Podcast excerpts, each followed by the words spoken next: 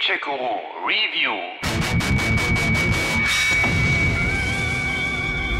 Also ich habe nackt eine Rede gehalten und mir sind alle Zähne ausgefallen. Nee, stimmt natürlich nicht, aber immerhin habe ich jetzt hoffentlich eure volle Aufmerksamkeit. Mach dir da keine Sorgen. Schön, also, beim Thema PlayStation VR war in letzter Zeit nicht gerade dramatisch viel los, weshalb mein Headset dann auch seit ein paar Wochen, immerhin stilvoll auf einem Kunstkopf drapiert, vor sich hinstaubte. Heute bei Sewergators.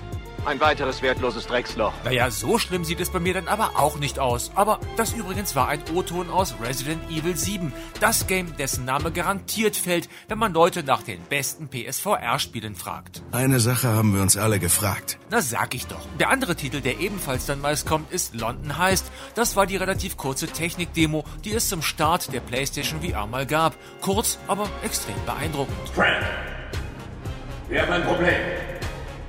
Wir haben anscheinend einen Dieb an Bord. Serena ist verschwunden. Dieser miese Penner hat uns betrogen. Er hat uns ganz schön verarscht. Und seitdem warten wir alle auf die volle Dröhnung. Und jetzt endlich ist sie da. Du und ich, wir spielen jetzt ein Spielchen. Und das Spiel heißt Blood and Truth. Tada!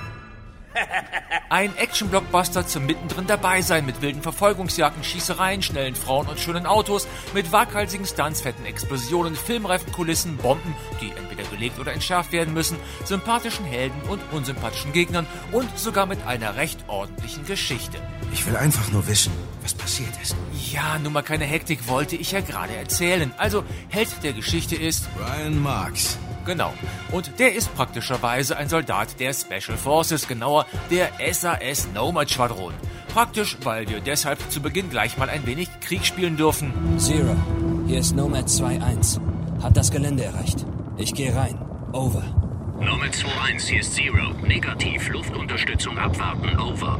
Zero, ich bin derjenige vor Ort. Ich sage, wir müssen sofort exfiltrieren. Wo es dann mächtig rund geht.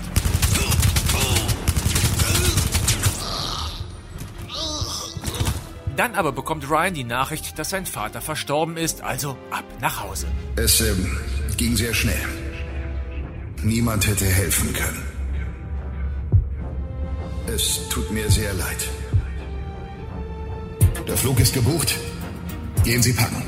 Nun war Papi aber nicht irgendwer, sondern leitete ein recht großes Firmenimperium und hatte sich anscheinend mit den falschen Leuten eingelassen, die den Laden kurzerhand übernehmen wollen. Für die, die mich nicht kennen, ich bin Anthony Sharp.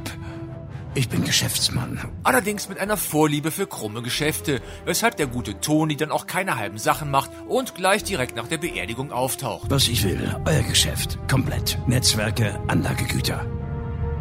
Ach bitte, ich muss euch das doch nicht erklären. Ihr habt sowas selbst oft genug gemacht. Ihr macht einfach weiter wie bisher.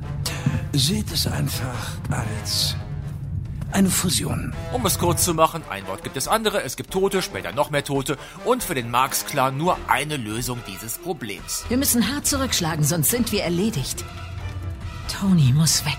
Ja, es geht doch nichts über eine schöne Rache-Story. Was folgt, ist ein wilder Mix aus James Bond, Jason Bourne und John McClane, unterteilt in insgesamt 19 Kapitel. Yippie, du Schweinebacke. Dabei wird aber nicht nur geballert. Blood and Truth ist keine billige Dauerschießbude. So müsst ihr auch schon mal Türen knacken, Kamerasysteme bedienen, Leute beschatten, an Fassaden rumklettern, Sprengladungen legen, Kabel durchtrennen oder das Waffenarsenal upgraden und persönlicher gestalten. Hier sollten wir einsteigen.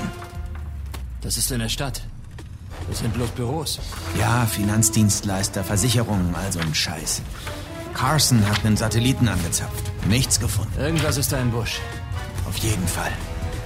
Deshalb haben wir das. Trojaner. Wir sollen ihn auf ihre Systeme hochladen. Okay.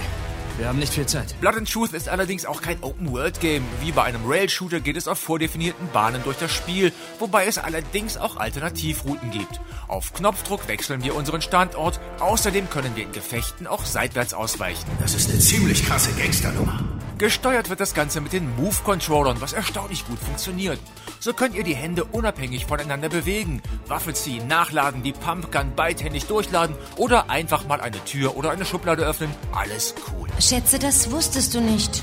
Ja. Wer keine Move-Controller hat, keine Panik. Das Game lässt sich auch mit dem DualShock zocken, was sich dann aber nicht ganz so toll anfühlt, weil dann eben beide Hände nur parallel kontrolliert werden können. Sieht nicht gut aus, was? Bei all dem Spektakel überzeugen wie gesagt auch Story und Akteure, die allesamt sehr lebendig und glaubhaft wirken, wenn auch einige Gangster etwas klischeebeladen sind, aber das ist okay und passt irgendwie auch recht gut dazu. Für Langeweile ist gar keine Zeit.